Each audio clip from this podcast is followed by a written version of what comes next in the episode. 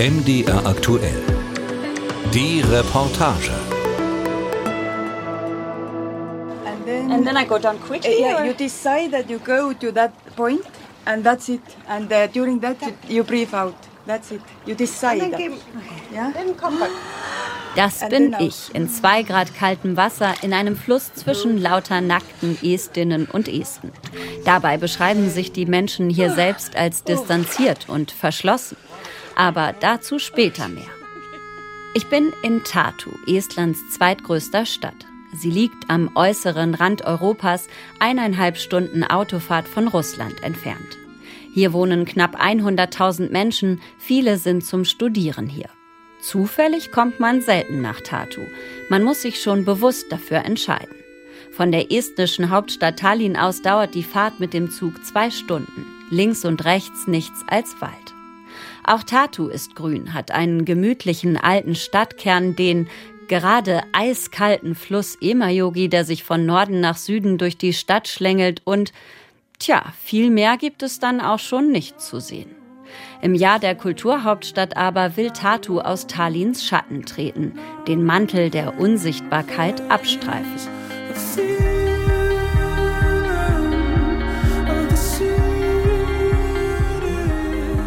Eine Million Besuchende wollen die Organisatoren herlocken. Das Programm bietet zwar keine großen Namen oder prunkvollen Prestigeveranstaltungen. Dafür ist es kühn und ja, auch irgendwie ein bisschen schräg. Die Universitätsstadt lädt zum Massenküssen auf dem Rathausplatz, zu einem Debattenfestival in der Sauna. Und sie schickt einen Linienbus auf die Straße, der über und über mit Stickern beklebt ist. Als er am Bahnhof unerwartet vor meiner Nase heranrollt, kann ich die unzähligen Aufkleber näher betrachten. Aliens, Brüste, Smileys, lila Katzen, ein riesiger Schriftzug. Wow! Wildes, buntes Chaos. Der Bus der Linie 25. There are people who really love it and people who really hate it. Die einen lieben es, die anderen hassen es. Ich verstehe beide Seiten. Von weitem mag es verrückt, schrill und laut wirken. Aber schaut man sich die Sticker genauer an, erkennt man all die unterschiedlichen Botschaften und Designs. Dann wird es interessant und man entdeckt die einzelnen Kunstwerke. Interesting piece of culture you can see through these artworks. Auch sie hat Sticker für den Bus gestaltet. Sirje Joala, Künstlername Sirla. Schwarzer Kapuzenpulli, ein Piercing unter der Lippe, kurzer grün gefärbter Pony. Sie hatte die Idee zu der Ausstellung auf Rädern. Für die Kulturhauptstadt startete sie einen Aufruf an die internationale Stickerszene.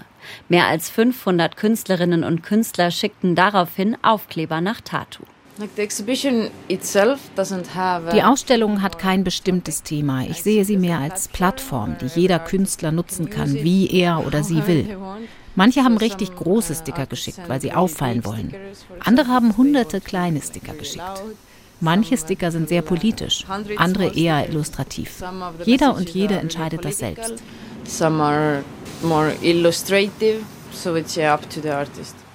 Ein Dutzend Freiwillige brauchte es, um den Linienbus damit zu dekorieren.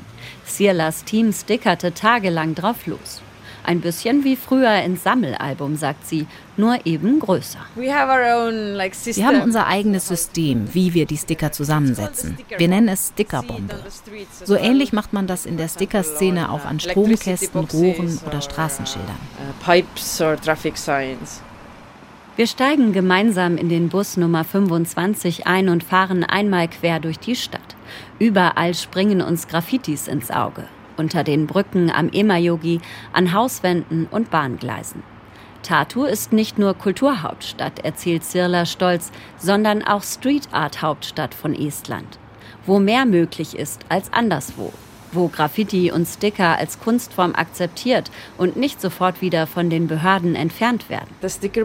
Ich glaube nicht, dass größere Städte den Stickerbus erlaubt hätten. Zumindest wäre es viel schwieriger gewesen, die Genehmigung zu bekommen und so einen vollgestickerten Bus im öffentlichen Verkehr fahren zu lassen. Für mich steht Sirla für das, was die Kulturhauptstadt in Tartu ausmacht. Kein großes Bohai, keine monumentalen Ausstellungen. Eher eine kreative, selbstbewusste Aufbruchsstimmung. Street Art in Tartu wirft die Estin mir noch zu, das sind junge Leute, die coole Sachen machen. Als ich mich von Zirla verabschiede, dämmert es schon, aber der Tag ist noch nicht vorbei. Denn genau die jungen Leute, die die besondere Stimmung in der Universitätsstadt ausmachen, die will ich jetzt treffen. Auf meinem Weg durch das überschaubare Stadtzentrum überquere ich den Rathausplatz. Vor dem Rathaus, einem rosaroten Gebäude mit stuckverzierter Fassade, plätschert ein Brunnen. In dessen Mitte steht eine Skulptur. Zwei Menschen, eng umschlungen, einen Regenschirm in der Hand. Was es damit auf sich hat, werde ich später noch herausfinden. Aber erst muss ich weiter. In einem unscheinbaren Hinterhof steht ein mit Lichterketten behangener Wohnwagen, aus dem ein junger Mann Pizza verkauft. Dahinter liegt, etwas versteckt, die Studentenbar Möku, die Eingangstür mit Stickern beklebt. Im Inneren schummriges Licht und Rockmusik.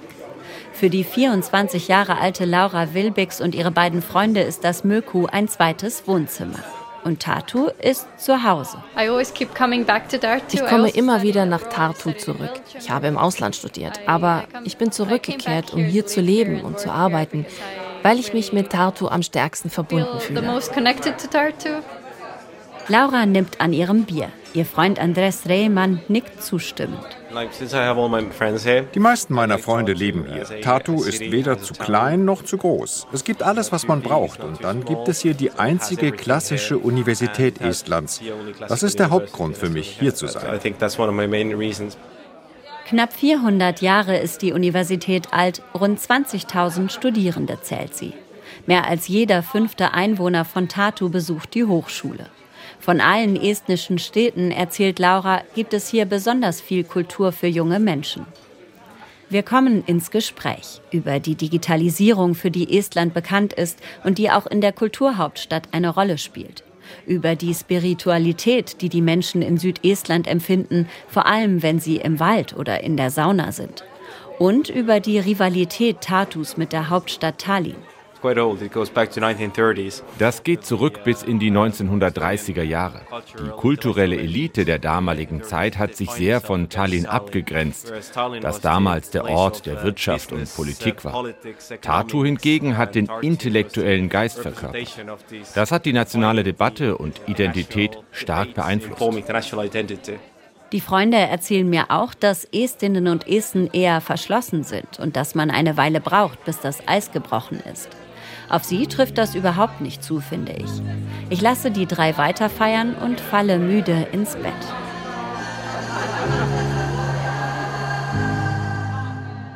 Die Anziehungskraft von Tatu scheint mir liegt in dem jungen Lebensgefühl, dem kreativen Freiraum, den man hier hat, und in dem Mut, anders zu sein als die Hauptstadt.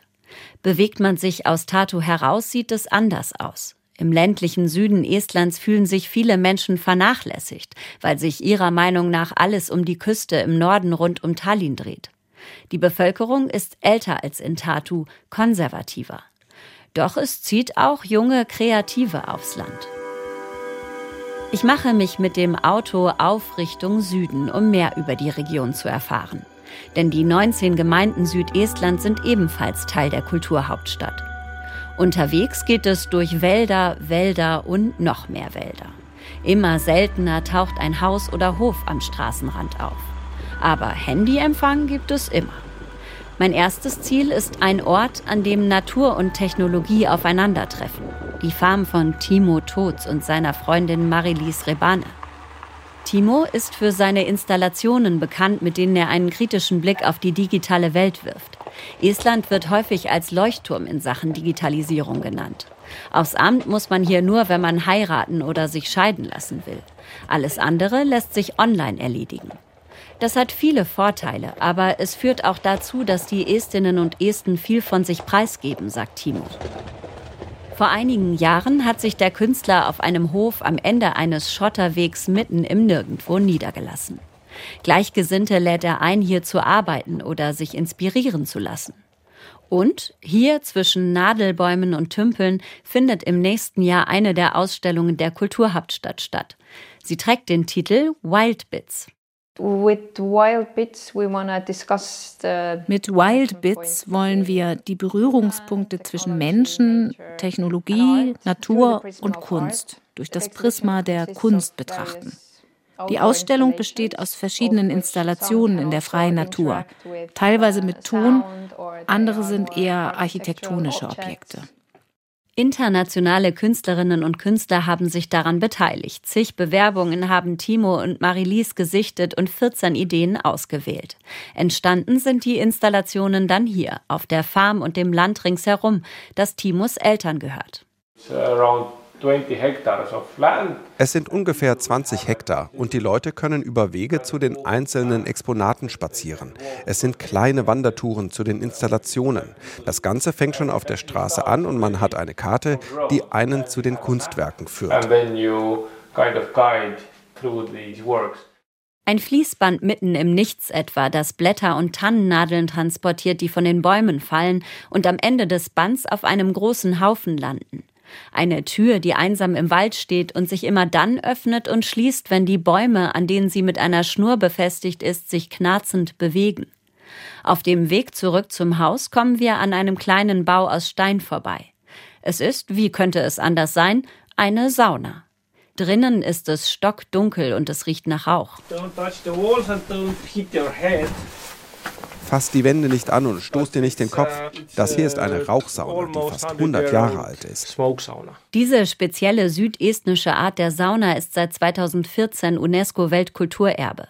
Um sie abends zu besuchen, heizen die Estinnen und Esten sie den ganzen Tag auf. Dann fächern sie den Rauch heraus, denn einen Abzug gibt es nicht. In dem schummrigen Raum kann man über alles reden, erzählt mir Marilise. Wenn du ein Gerücht gehört hast und jemand fragt dich, wo hast du das denn aufgeschnappt, dann heißt es bei uns immer, die Frauen in der Sauna haben darüber gesprochen. Es ist der Ort der Geschichten. Die Sauna ist ein sehr heiliger Ort für die Esten. Die Saunakultur kenne ich vor allem aus Finnland. Wie wichtig sie den Menschen in Südestland ist, das wusste ich noch nicht. Um mehr über die Traditionen in diesem Teil des Landes zu erfahren, fahre ich noch ein Stück weiter in den Südosten und denke unterwegs, die Kontraste könnten kaum größer sein in dieser Kulturhauptstadtregion. Junge Studierende in einer Stadt, die verschlafen wirkt und in der doch so viel passiert. Stickerkunst und jahrhundertealtes Saunabrauchtum. Und dann Timo und Marilise, die sich mitten in der Ödnis mit modernster Technologie auseinandersetzen. Und das ist noch nicht alles. Denn Südestland, das ist auch das Land der Seto, eines kleinen finno-ugrischen Volkes, das hier und in Russland zu Hause ist und das seine eigene Sprache und Gesangstradition hat, Lelo, und sogar sein eigenes symbolisches Oberhaupt. Jedes Jahr wählen die Seto einen König oder eine Königin und für den oder die wird dann sogar in Wettkämpfen noch ein eigener Bäcker, Sänger und Bierbrauer bestimmt. Jane Wabarna hatte das Amt der Königin schon zweimal inne. Für sie und ihre Familie sind die Seto-Traditionen Teil ihres Alltags. Als sich die 43-Jährige im Gemeindesaal ihres Heimatdorfs Verska treffe, trägt sie eine farbenfrohe Tracht. Äh, Meine Kleidung zeigt, dass ich auf ein Fest gehe, weil ich dieses Tuch trage mit zwei geflochtenen Zöpfen aus Leinen darunter, die den Kopf ein bisschen eckig aussehen lassen. Darüber kommt dieses Stirnband mit vielen Pailletten und Perlen. Und auf der Rückseite hängen bunte Seidenbänder herunter.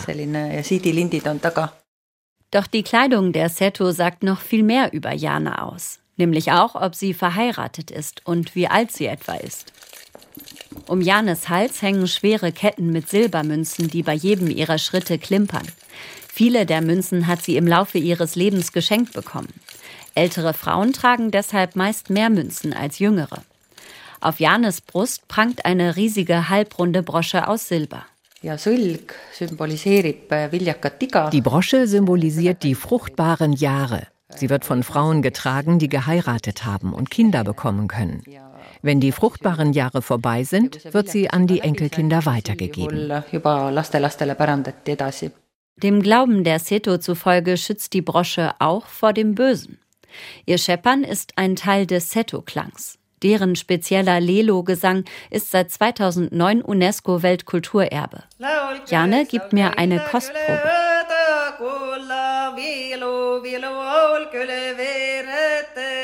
Zu einem Tanz- und Gesangsfest zur Kulturhauptstadt im Juni haben die Seto auch andere ethnische Minderheiten eingeladen. Es findet auf einer Lichtung in Verska statt. Das kleine Dorf liegt nur etwa einen Kilometer Luftlinie von der russischen Grenze entfernt. Es ist die NATO-Außengrenze und in diesem Wort schwingt seit Russlands Angriff auf die Ukraine viel mehr mit als vorher. Die Ängste der Menschen seien gewachsen, sagt Jane, aber das sei nicht alles. Die Gestaltung des Tartu 2024 Programms begann schon vor einigen Jahren, als die Welt noch in Ordnung war. Damals hatten wir geplant, auch unsere Nachbarländer auf das Tanzfest einzuladen. Aber jetzt können wir das Programm nicht auf diese Weise umsetzen. Zwei Drittel des historischen Seto-Gebiets liegen in Russland, doch nur einige hundert Seto leben noch dort. Auf estnischer Seite sind es nach Schätzungen um die 10.000. Die Grenze zwischen den beiden Ländern nennen die Seto-Kontrolllinie. Früher gelangte man ganz einfach auf die jeweils andere Seite. Seit dem Krieg in der Ukraine ist das nicht mehr so. Deshalb wird Tatu 2024 ohne die Seto mit russischem Pass stattfinden. Arts of Survival, Überlebenskünste, ist das Motto der estnischen Kulturhauptstadt. Als das Organisationsteam es sich ausgedacht hat, wusste es noch nicht, wie zutreffend dieser Titel sein würde. Denn die Bewerbung schickte Tatu vor der Corona-Pandemie, vor Inflation und dem Krieg in der Ukraine ab. Trotzdem wollen sie feiern. Ein besonders großes und fröhliches Fest soll im Mai stattfinden. Um mehr darüber zu erfahren, verabschiede ich mich von Jane und mache mich auf den Rückweg nach Tatu.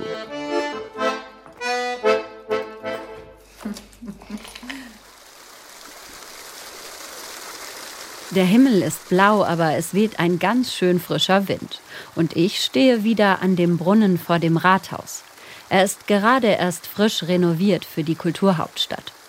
Zur Erinnerung, das ist der mit der Skulptur. Sie heißt Küssende Studenten und stammt von dem Bildhauer Matti Karmin. Das erzählt mir die Politologin Christel Jakobson, die ich hier treffe. Inspiriert von der Skulptur findet auf dem Platz im Mai das größte Event der estnischen Kulturhauptstadt statt, Kissing Tatu. Tausende Menschen werden sich dann genau hier treffen und es den beiden Studierenden nachtun. It's not just about this es geht aber jetzt nicht nur um Zungenküsse oder so, sondern zum Beispiel auch ums Umarmen oder einen Kuss, den eine Oma ihrem Enkelkind gibt. Es geht um so viel mehr als darum, seinen Partner oder die Partnerin zu küssen. Wir wollen mit Kissing Tartu ein breiteres Konzept von Liebe, Toleranz und Respekt präsentieren. Love and, tolerance and, and just respect really. Massenküssen und Umarmen auf dem Rathausplatz, da kommt man sich ganz schön nah. Dabei gelten die Estinnen und Esten als eher distanziertes Volk. Selbst Händeschütteln zur Begrüßung ist nicht üblich. Exactly, right? Genau. Es ist eine Herausforderung. Wir waren uns am Anfang nicht sicher, ob die Leute da mitmachen würden. Aber wir nehmen die Herausforderung gerne an. Über ihre Gefühle zu reden und sie zuzulassen, erzählt Christel, fällt vielen Menschen in Estland schwer. Das habe auch mit der Sowjetvergangenheit des Landes zu tun, meint sie. Estland stand vom Zweiten Weltkrieg an bis 1991 unter Sowjetherrschaft. Eine Zeit, in der es gefährlich sein konnte, zu viel von sich preiszugeben. Aber auch junge Menschen haben Schwierigkeiten damit. Deshalb leitet Christel begleitend zum Kuss-Event ein Bildungsprojekt für Schülerinnen und Schüler. Mit Virtual Reality und Online-Quizzen sollen sie lernen, dass es okay ist, Gefühle zu haben und über sie zu sprechen. Und auch das Massenküssen soll die jungen Menschen zusammenbringen. Also Wir wollen eine Gemeinschaft schaffen und zumindest für eine kurze Weile im selben Rhythmus schwingen, in diesem sonst relativ stillen Land. Wir sind ein zurückgezogenes Volk und reden nicht viel. Einen Ort aber gibt es, an dem alles anders ist, an dem selbst Esten ihre Scheu ablegen und sich zeigen, wie sie sind. Die Sauna ist ein Ort der anderen Art. Zeit und Raum sind vollkommen anders dort. Deshalb ist die Sauna natürlich ein wichtiger Teil der Kulturhauptstadt. Im Frühjahr ist sie in Tartu Schauplatz eines Debattenfestivals mit dem Titel Naked Truth, nackte Wahrheit. Wenn man in die Seele der Menschen im Süden Estlands gucken will, so erzählen es viele in diesen Tagen, dann geht das am besten dort. Es ist schon spät, aber da muss ich unbedingt noch hin. Als mich ein Taxifahrer auf einem dunklen Parkplatz neben einem Hundepark absetzt, sehe ich erstmal nichts. Ich habe eine Einladung bekommen in eine Sauna am Fluss Emajogi oder genauer gesagt auf dem Fluss. Sie liegt auf einer schwimmenden Plattform und ist nicht öffentlich. Ich darf sie mir trotzdem angucken, hieß es, damit ich den Sehnsuchtsort der Esten kennenlerne. Im Dunkeln ist der hinter dem wild wuchernden Gebüsch am Ufer allerdings kaum zu finden. Und ich habe nur Koordinaten bekommen, keine Adresse. Zum Glück läuft mir Hannele Valkeniemi entgegen, eine quirlige Frau mit kurzen blonden Haaren. Sie ist nur mit einem Handtuch bekleidet und begrüßt mich überschwänglich. Die Finnin hat dafür gesorgt, dass wir kommen dürfen. Sie organisiert das Debattenfestival zur Kulturhauptstadt. Dass ich auf der Suche nach der Sauna umhergeirrt bin, sei durchaus gewollt, sagt sie. Hier kommt man nur durch die Empfehlung von Freunden rein. Es ist eine geschlossene Gesellschaft, kann man sagen. Denn wäre es offen für die Allgemeinheit und überall ausgeschildert, kämen zu viele Leute. Alle hier kennen einander und sie verraten Außenstehende nichts von der Sauna, nur ihren besten Freunden. Ich darf also nur rein, weil ich mit dir hier bin? Ja, genau. Deshalb wollen sie auch nicht, dass du angibst, wo wir uns genau befinden. Wir treten durch die beschlagene Glastür ein. Drinnen schlägt uns feuchte, warme, etwas muffige Luft entgegen. Ein kleiner Vorraum, links und rechts Sofas. Geradeaus sieht man schon den Ofen, der die Sauna beheizt. Es ist eine klassische finnische Holzofensauna, die aber genauso gut estnische Sauna heißen könnte, wie Hanneli mir versichert. Ein Dutzend Menschen sind schon da splitternackt. Ich habe zwar einen Badeanzug dabei, aber den brauche ich hier wohl nicht. Hausherr Andrei Kulagin erklärt die Regeln. Wintersauna, im Winterschwimmersauna anfangen wir erst schwimmen, dann Sauna. Wasser ist 2 Grad. 2 Grad. Zu, zu kalt oder was? Warme, 2 Grad. 2 Grad. Warm? Vielleicht für einen geübten Winterbader, aber nicht für eine Anfängerin wie mich. Ich überwinde mich trotzdem mit Hilfe der Profis. Atme aus. Tief durchatmen. And then, I go down quickly. Uh, yeah, you decide that you go to that point and that's it. And uh, during that you, you breathe out. That's it. You decide. And then, yeah? then come back. And then out. Der Tipp mit dem Atmen hat geholfen. Ich hab's geschafft. Nach dem eiskalten Bad im Fluss sind Hanneli und ich bereit fürs Schwitzen. Die anderen rücken zusammen, um Platz zu machen. Das Holz, auf dem wir ohne Handtücher sitzen, fühlt sich glitschig an. Hier ist es nicht still, wie wir es sonst aus der Sauna kennen. Alle reden im Halbdunkel laut durcheinander, lachen herzhaft. Es ist wie eine Party in der Sauna. Im Mai diskutieren Besucherinnen und Besucher der Kulturhauptstadt in mobilen Saunen entlang des Flusses Emajogi. Uh, Wir brauchen die Sauna für die Demokratie. Das ist die Idee. Denn Demokratie braucht Dialog und neue Wege der öffentlichen Diskussion. Alles ist voll von Hassreden und giftiger Atmosphäre. In der Sauna ist es genau andersherum. Dort ist man nett zueinander und sucht nach einer gemeinsamen Plattform. Die Sauna ist ein Ort der Gleichheit. To try to search the common ground, the sauna is the place of equality. Wir sind auf jeden Fall alle gleich nackt und es fühlt sich inzwischen kein bisschen komisch mehr an, obwohl ich hier niemanden länger als eine Stunde kenne. In diesem Moment wird mir endgültig klar, was das Besondere an der Kulturhauptstadt Tartu ist. Sie lässt mich in eine Gegend in Europa eintauchen, die mir vorher fremd war und in die ich vielleicht sonst nicht gereist wäre. Entgegen aller Vorurteile waren die Menschen hier nicht verschlossen und distanziert, sondern sie haben mich reingelassen in ihre Welt, in die Street Art Szene mit ihrer Stickerkunst und die jahrhundertealten Traditionen der Seto. Massenküssen, Sauna, Festival und digitale Kunsterlebnisse sind noch gar nicht gestartet. Aber schon jetzt habe ich viel gelernt über die Kultur Tartus und Südestlands und die Menschen, die hier leben. Und das ist doch fast noch spannender, denke ich, in diesem Moment zwischen lauter nackten Estinnen und Esten in der Sauna als große Events und monumentale Ausstellungen.